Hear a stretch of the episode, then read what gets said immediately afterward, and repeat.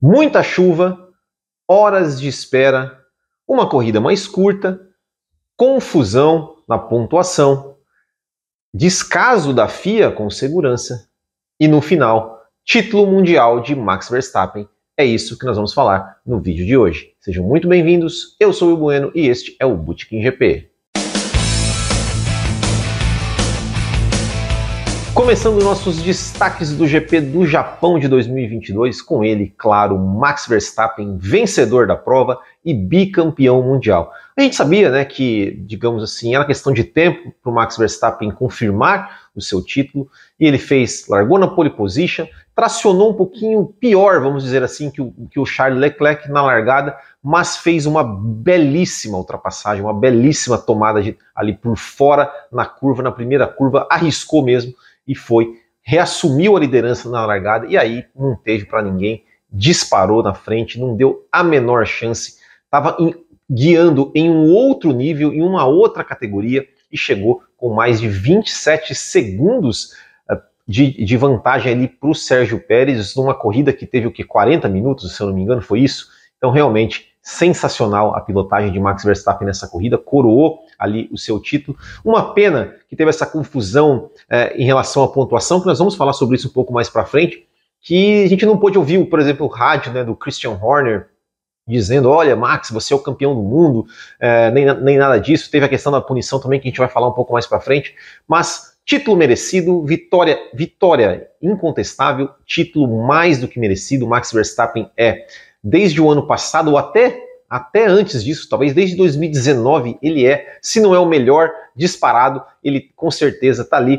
Vamos colocar até o ano passado ele junto com o Hamilton, mas é, esse ano realmente não tem para ninguém. Ele é o melhor piloto do grid, disparado, não tem título mais do que merecido. E vamos ver aonde vai parar Max Verstappen. Se ele vai parar no, no segundo título, se ele vai se ele vai enfileirar uma sequência de títulos, assim como né, o piloto da Red Bull, né, o Sebastian Vettel, né, o seu antecessor em termos de títulos da Fórmula 1 pela Red Bull, o Sebastian Vettel, que enfileirou quatro de uma vez. Vamos ver se o Max Verstappen também vai conseguir.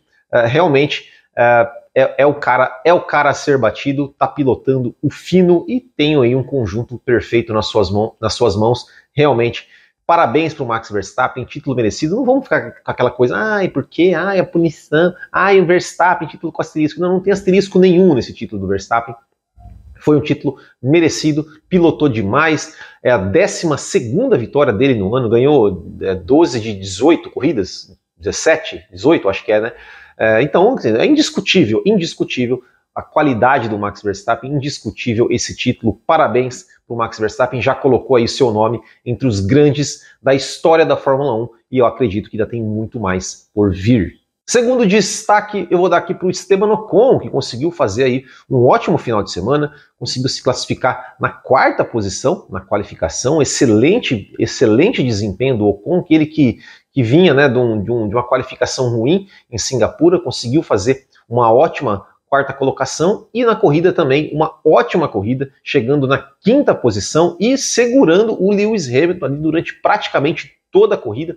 Conseguiu se defender dos, dos ataques, das investidas do Lewis Hamilton, sem errar, sem assim como na sua, na sua corrida, da sua vitória o ano passado, uh, em, na Hungria, né, onde ele aguentou ali, segurou a pressão no Sebastian Vettel, segurou de novo a pressão do Lewis Hamilton. Belíssima corrida do Ocon, tá aí mais uma vez, colocou um pouco mais de vantagem é, em cima do seu companheiro de equipe Fernando Alonso é, na classificação do campeonato, que sim é, é uma grande coisa, é, é há que se dizer realmente né, que isso é um grande feito, independente dos problemas que o Alonso teve na temporada. É, o Ocon está fazendo uma belíssima temporada e fez uma belíssima corrida neste final de semana, com, com, conquistando e conseguindo segurar o Lewis Hamilton, conquistando uma excelente quinta posição. É, então fica aqui o nosso destaque aí para o Esteban Ocon. Outro destaque positivo desse final de semana, desse GP do Japão, foi, claro, Sebastian Vettel, primeiro conseguiu aí fazer uma belíssima qualificação, a volta de, de classificação que o Vettel fez, é, tem, a, tem a volta dele, dele do onboard ali, é excelente, assim, é excelente de assistir, é muito bom de se assistir, relembrou ali o velho Vettel, aquele Vettel que a gente viu que dominou a Fórmula 1 no começo da década, é, e também fez uma belíssima corrida, o, o Vettel largando aí na, na, nona posição, conseguiu largar bem, mas acabou ali na primeira curva se envolvendo num, num toque com o Fernando Alonso, né? O Fernando Alonso, os dois dividiram, dividiram ali a curva. O Vettel estava por fora, os dois acabaram se tocando, o Vettel acabou indo para fora. Teve até uma certa dose de sorte de, de não bater, né? então ele conseguiu parar ali na brita, voltar, caiu para a última posição e depois na relargada o Vettel ele arriscou ele junto com o Latifi arriscaram, foram os primeiros a parar para colocar pneus intermediários. Lembrando que a, a, direção de prova obrigou todos os pilotos a largarem com pneus de chuva extrema, mas logo, logo que ali duas, três, quatro voltas, o Vettel e o Latifi resolveram parar para colocar os pneus, inter, pneus, intermediários e aí eles vieram voando, vieram vir, virando muito mais rápido do que todos os outros que estavam com pneus com pneus de chuva, e aí ele foi né, ganhando as posições, ganhando as posições conforme os outros foram parando. Depois ele conseguiu uma sexta posição e teve um final de corrida sensacional, uma disputa com o Alonso, né, o Sebastian Vettel com um pneu intermediário jamais usado, e alguns pilotos, né, por exemplo, o Alonso foi um deles, que entrou de novo para fazer uma segunda parada para colocar novos pneus intermediários, né, no, novos pneus intermediários novos, né? É, ficou meio redundante, uh, colocou pneus intermediários novos, eles voltaram virando muito mais rápido do que quem estava com o pneu intermediário já usado. E foi o caso do Alonso, que ele estava na sétima posição, fez a parada, voltou na décima posição, passou o Latifi, passou o Norris, passou o Russell e veio voando em cima do Sebastian Vettel, tentou né, uma ultrapassagem ali no final. Os dois chegaram lado a lado, belíssima chegada dos dois, foi apenas 11 milésimos de vantagem para o Sebastian Vettel que fez aí um belíssimo final de semana, tanto na qualificação quanto na corrida, e conseguiu um excelente resultado para Aston Martin. Então, vale aqui a gente mencionar Sebastian Vettel como um destaque positivo. Outro destaque positivo, olha só, Nicolas Latifi, é, Latifi conseguiu aí finalmente marcar os seus primeiros pontos na temporada. Agora todos os 20 pilotos regulares da Fórmula 1 marcaram pontos nesta temporada. O Latifi que foi também, junto com Sebastian Vettel, arriscou, tentou arriscar Uh, a, a, parar logo no começo para colocar uns pneus intermediários e deu certo. Ele conseguiu aí chegar numa excelente nona posição. Eu não sei se acho que essa é a primeira vez que eu coloco o Latifi como destaque positivo. Não sei se é a primeira vez, mas é, fazia tempo. Se não foi a primeira vez, fazia tempo é, que o Latifi não ficava nos destaques positivos. Eu acho que vale a pena a gente mencionar. Sim, a gente fala muito do Latifi, apesar dele ter errado o caminho ali na qualificação, né? Ter, perdido o GPS ali na qualificação, ter entrado é, no, num caminho ali que dava de frente com o muro, mas na corrida conseguiu se redimir, conseguiu aí na base da estratégia chegar numa excelente nona posição e marcar os seus dois primeiros pontos na temporada. Outro destaque positivo, na verdade, não é agora da pista, mas fora da pista, eu vou dar um destaque positivo, sabe para quem? Para os comentários do Felipe Jafone na transmissão. É, mesmo durante, enquanto a corrida estava parada, uh, e mesmo durante a corrida, né, o Felipe Jafone ele tem, eu, eu, eu, me agrada muito os comentários dele, porque ele sempre traz comentários técnicos e sempre, digamos assim, com uma, com uma leveza, sabe? Com uma, uma leveza, né? Como é, é, é, parece assim, é gente como a gente, sabe? Então ele, ele vai, ele faz a, a, as brincadeiras quando, quando tem que fazer, mas ele sempre traz é, informações técnicas e informações precisas. É, foi, foi sensacional é, o fato dele falar: ah, eu, eu sou amigo do, do motorista ali do, do, do, do, Medical Car, eu vou mandar um WhatsApp para ele e tal, e vou perguntar as coisas para ele. Ele foi perguntando, foi trazendo informação. Então, realmente sensacional.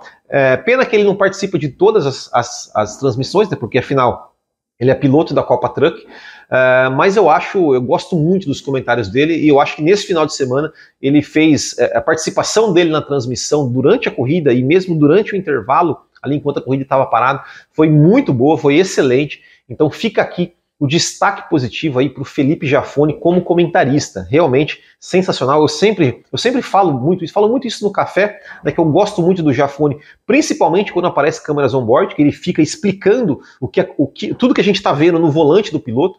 É, e isso é sensacional para quem é leigo, né? Para quem pô, a gente não entende, né? As informações que tem no volante, ele vai lá e vai explicando, vai mostrando. Então, sensacional.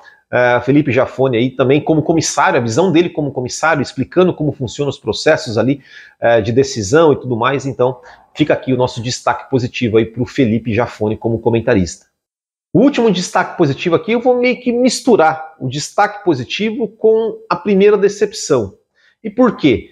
qual é o destaque positivo? Destaque positivo é Pierre Gasly. Por que Pierre Gasly? Porque ele não escondeu a sua insatisfação com o absurdo que foi de a direção de prova colocar um trator na pista com uh, safety car, com, com os carros passando perto, sob chuva, em Suzuka, tudo aquilo que acho que a gente já falou várias vezes, né? ou seja, Suzuka, chuva, safety car, uh, trator na pista. Uh, essa combinação não dá certo. A gente teve um piloto que morreu por causa disso. E, de novo, já, a gente já falou sobre isso em Monza, né, que estava ali um trator é, na pista enquanto os carros, estava sendo retirado, que teve, se eu não me engano, foi o Tsunoda que quase acertou o trator. E agora, de novo, em Suzuka, bota um trator. Teve também o lance do, do, do fiscal ali, é, quase, né, o Ricardo passou do lado dele ali, quase, é, quase o pegou.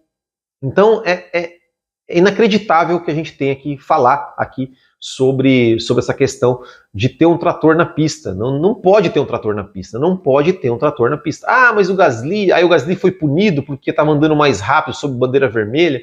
Ah, beleza, se ele pode estar andando mais rápido, ok, não, não é certo também, não vou nem discutir esse mérito. É, mas o fato é, não pode ter um trator na pista enquanto tem carro na pista, principalmente em condições de chuva. Quando o Júlio Bianchi morreu, também estava sob bandeira amarela ali o ponto onde ele bateu. Também estava, só que ele escapou e bateu. Isso acontece na chuva, meu Deus do céu, é, é tão óbvio isso. E, e, se, e, se, meu Deus, não, não pode. Ainda mais o que aconteceu com o Gasly. Eu não sei se vocês viram o onboard do Gasly, mas o que aconteceu? O Gasly, por ele ter. É, o Carlos Sainz bateu na largada, o Gasly bateu, é, o Carlos Sainz bateu, jogou um pedaço de placa de da, da, placa de publicidade na pista. O Gasly acertou essa placa e danificou sua asa dianteira. E aí ele foi para os boxes. Então, quando o safety car entrou e, e, e os carros estavam andando mais devagar em fila, o Gasly não estava na fila do safety car, ele estava andando sozinho na pista. Então, na hora que ele virou para a curva, é, foi, foi, algo assim cego. É, se ele faz a curva mais aberta, ele ia dar de frente no trator e não ia e não ia é, não ia ter o que fazer. É, porque mesmo devagar, o devagar da Fórmula 1, você está andando a 100, 200 por hora.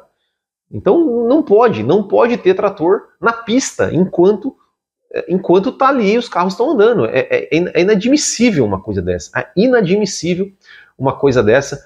É, é, é, é realmente um absurdo. E, e, tem outra, outra coisa também que eu gostaria de falar.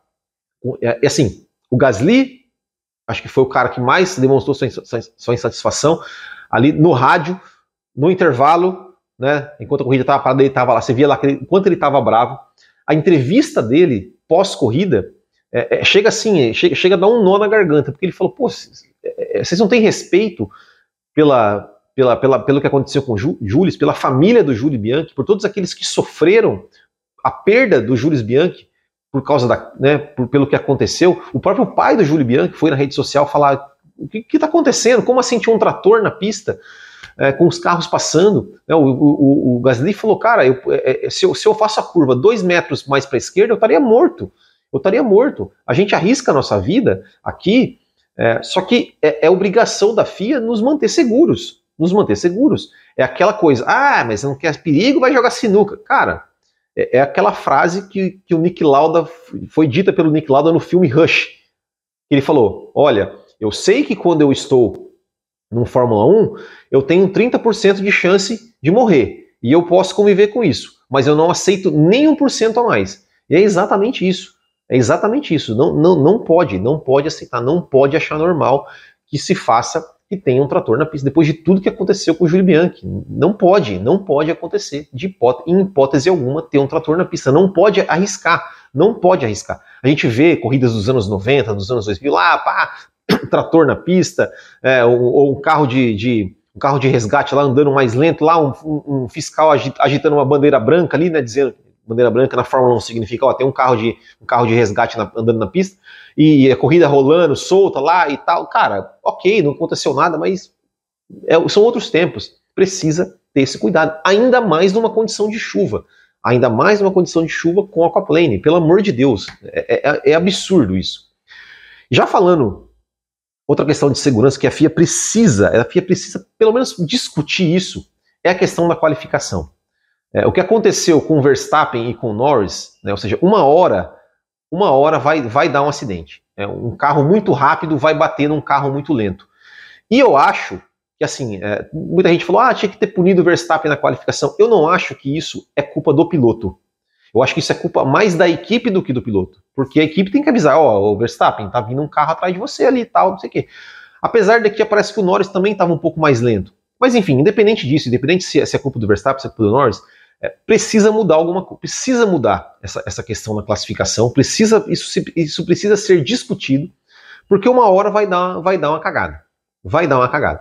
Então, assim, ou eles mudam o formato da qualificação, cara, vai um de cada vez, né? Vai uma volta lançada um de cada vez, ou então eles mudam é, o ponto de partida e chegada na, na, na na qualificação do tipo assim, ó, você vai abrir a volta na, na, na marcação do setor 3 e, e, e, encerra a volta na marcação do setor 3, você passa pelo setor 3 e já entra no box. Não precisa dar uma volta, né? Ou então você fala, ó, bicho, vocês vão ter que dar volta, todas as voltas na pista vão ter que dar uma volta no gás. Ah, mas eu aqueci o pneu, tem que ter uma volta mais lenta para aquecer o pneu, para não aquecer. Cara, não importa. Vai ter que ser no gás. A volta de, a volta de abertura, a volta volta mesmo e a volta de, de, de retorno vai ter que ser no gás, porque uma hora, uma hora vai dar, vai dar, vai dar um acidente ali feio, é, e, aí, e, e, e, aí não adianta reclamar, né? A gente já viu, é, a gente teve é, dois acidentes assim, a gente teve o acidente do Villeneuve, que foi assim, né, do Gilles Villeneuve, que morreu, né, um carro muito lento e ele vindo rápido, ele bateu e voou, né, o carro dele levantou voo, porque isso é uma característica até dos carros com efeito solo, né, do, tentar levantar voo.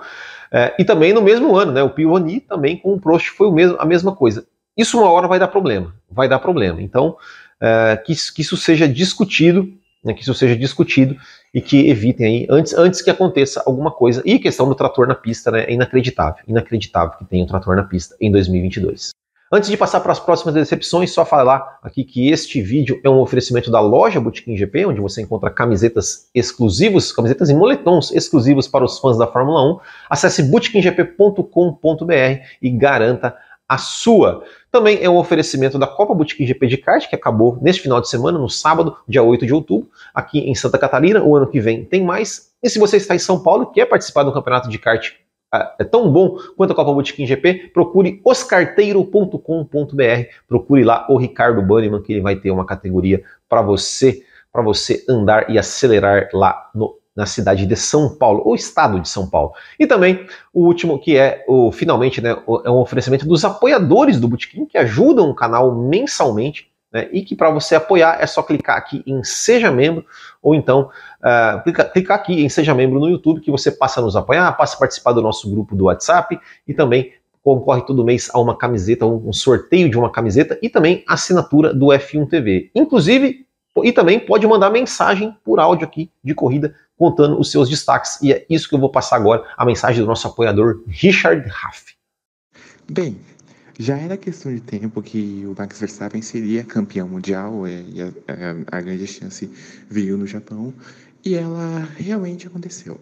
O Max Verstappen tem seus merecimentos, consegue um segundo título mundial dominante, mas o campeonato, mas a corrida que era para justificar o domínio do Verstappen acabou sendo ofuscado por uma sucessão de erros da FIA. É, a corrida em si não foi boa e o, destaque mesmo foi a corrida dominante do Verstappen. Agora, o ponto crítico, e não vai ser para nenhum piloto, e sim para a FIA, pois a FIA, com um regulamento que quase ninguém entendeu, e ainda por cima com a questão do trator que deixou o Pierre Gasly furioso, é, faz com que a FIA seja novamente é isso aí, muito obrigado, Richard, aí, pelo seu comentário. Então, se você também quer mandar seu comentário aqui no nosso vídeo, é só se tornar um apoiador do Bootkin GP. Continuando com as decepções deste GP, da, desse GP do Japão, temos que falar né, da, dos pilotos da Ferrari. Começando com Carlos Sainz, né, que, enfim, na largada rodou sozinho, bateu, não passou da primeira curva. Né, mais um erro do Carlos Sainz, né, que fez ele bater e tal, abandonar a prova, já ficou de fora e também para o Charles Leclerc, né? O Charles Leclerc que né, errou ali na última volta, estava sendo pressionado pelo Pérez e praticamente o seu erro que definiu o título uh, do, do, Max Verstappen. Foi o erro do, do, do, Leclerc que definiu o título para o Max Verstappen.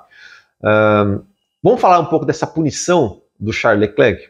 Olha, eu acho, eu acho, eu, sabe, sabe que eu sou um cara que não gosto muito de, dessa questão de punição, mas eu acho que a punição do Leclerc foi justa. Pelo quê? É, eles estavam, é, digamos assim, numa disputa de posição. O, o, o Pérez estava tentando, algumas curvas antes, o Pérez chegou a botar de lado e tudo mais, e ele estava muito, imediatamente atrás. E o Leclerc, ele ganhou vantagem, porque senão é muito fácil, pô, o cara está na minha frente, ah, eu vou cortar o caminho aqui eu ganho uma volta. Né? Se eu não vou ser punido, eu ganho uma volta. E, e no caso era a última volta. Eu ganho, eu ganho, uma volta sem ser atacado. Porque, ok, ah, mas o Pérez não estava lado a lado, o Pérez. Mas, cara, ele podia entrar colado na chinquene e tentar atacar, no, tentar atacar na reta. Se ia conseguir, eu acho que provavelmente não. Mas você não pode impedir que o seu adversário tenha chance de, de, de te atacar é, com você cortando a chinquene e ganhando vantagem. Porque essa foi a punição, por ganhar, por ganhar vantagem na Shinkane. Eu acho que ele ganhou vantagem. Então eu acho que a punição foi justa. É, se ele tivesse, por exemplo, sozinho, ah, tava sozinho ali na pista, tal, no Pérez estivesse muito atrás, ele cortou o caminho ali e tal, errou, até relevaria. Mas o Pérez estava imediatamente atrás. Então, assim, o Pérez poderia atacar. Porque se, se, se, se você pode cortar a Shinkane e não, e não dá nada, é, com o cara colado assim, o Pérez poderia tentar dar um mergulho ali, ah, vou cortar a Shinkane aqui e vou passar e vou sair, e vou sair lado a lado na reta e passar. Então, para mim, a punição foi justa do Charles Leclerc. Eu vi gente comparando com a punição do Vettel no Canadá 2019. Gente, não tem nada a ver. Primeiro que a punição do Vettel no Canadá 2019 já foi por, por motivos diferentes. O Vettel foi punido por retorno inseguro à pista, o que foi um absurdo. Assim como também seria um absurdo se o motivo da punição do Leclerc fosse por, por ter entre aspas, fechado o Pérez ali. Ali não, é, não teve. E o Vettel em 2019, ele não ganhou vantagem quando cruzou a Shinkane. Por quê? Porque ele estava mais à, ele estava mais à frente do, do Hamilton do que, do que o Leclerc, o Leclerc estava do Pérez. E quando o Vettel cruzou a Shinkane, o Vettel passou pela grama e perdeu tempo. O erro do Vettel fez com que o Hamilton se aproximasse mais dele e desse a chance do Hamilton tentar atacar. Então, com situações totalmente diferentes. E a punição do Vettel foi por retorno perigoso, por fechar o Hamilton, que para mim foi um absurdo, uma das maiores absurdos da Fórmula 1. Nesse caso do Leclerc, ele foi punido porque ganhou vantagem. Ele cortou a chicane num espaço onde não era grama, não era brita, era um, espaço lá que, por mais que seja uma, uma uma superfície diferente do asfalto, mas o piloto ganha uma, ganha uma vantagem. Né? E o Pérez, enquanto o Pérez, que estava ali e colado atrás do, do, Leclerc, ele reduziu antes da freada para poder fazer a tomada, a chicane corretamente. Então, ao meu ver, punição correta e também correto foi a, a, a, a rapidez da decisão da FIA. É, ah, é claro, a gente sabe que só deram essa decisão, tomaram essa decisão rápida porque isso ia definir o campeonato. Ia definir o campeonato, então ia ficar muito chato depois né, de, do pódio. Aí deram a decisão e o Verstappen foi campeão, e aí eles não iam poder mostrar o videozinho lá do Verstappen campeão, não ia poder fazer o Verstappen sentar na cadeirinha do campeão. Só fizeram isso, só, só, a decisão só foi tomada rapidamente por causa disso. Ok, mas é assim que deve ser. Decisão na pista tem que ser decidida na hora. Tem que ser decidida na hora, ali antes de acabar a corrida.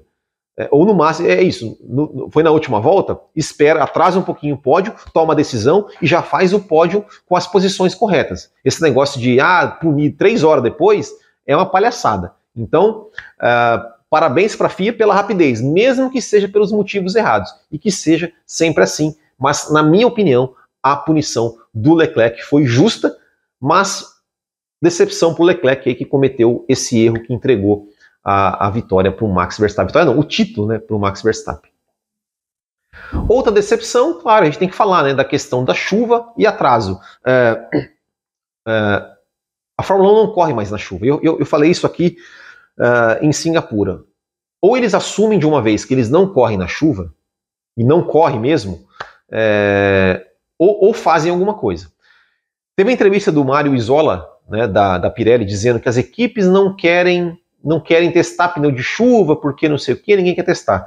Eu acho que já passou da hora da, da, da Fórmula 1, da Fórmula 1, é, da Liberty, que é a dona dos direitos comerciais da Fórmula 1, é, começar a ser dona do seu próprio negócio. Tem que chegar para aí, tem que chegar, chamar Pirelli, é, pilotos e chefes de equipe. Falar, o negócio é o seguinte: essa chuva que deu aqui no Japão, a gente quer correr, quer fazer corrida com chuva pior do que essa.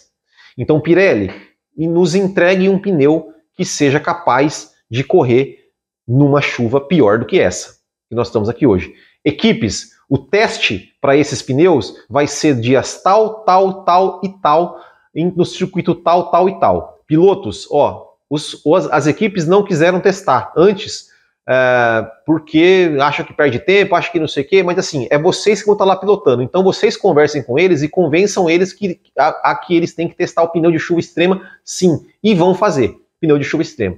Porque não dá, é, é, tá ridículo demais, é ridículo demais isso está acontecendo. A gente ficar.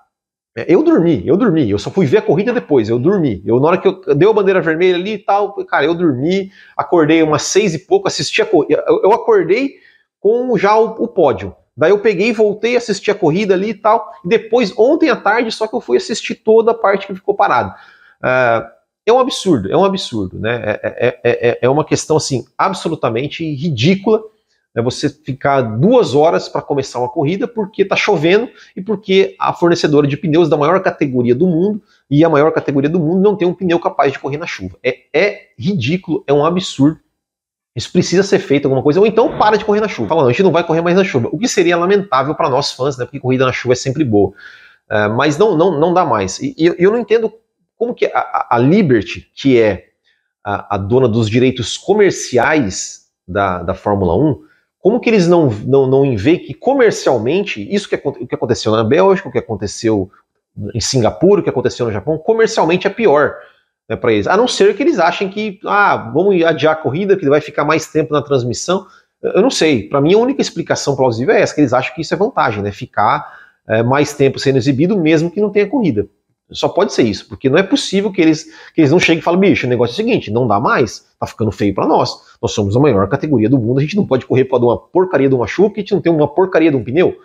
Não dá, não dá para ser, não dá para ser assim, não dá para ser assim. Precisa ser discutido isso, né? Não, não, é possível. Só que infelizmente não vai ser, né? infelizmente não vai ser. Né? E vamos ver, a, a, a, o, o Mário Isola da Pirelli falou que é culpa das equipes. As equipes culpam a Pirelli. Assim, alguém precisa tomar as rédeas disso, e esse alguém é a Liberty, que é a dona da Fórmula 1, precisa chegar e falar, bicho, nós vamos correr. A gente quer correr na chuva e vamos correr na chuva.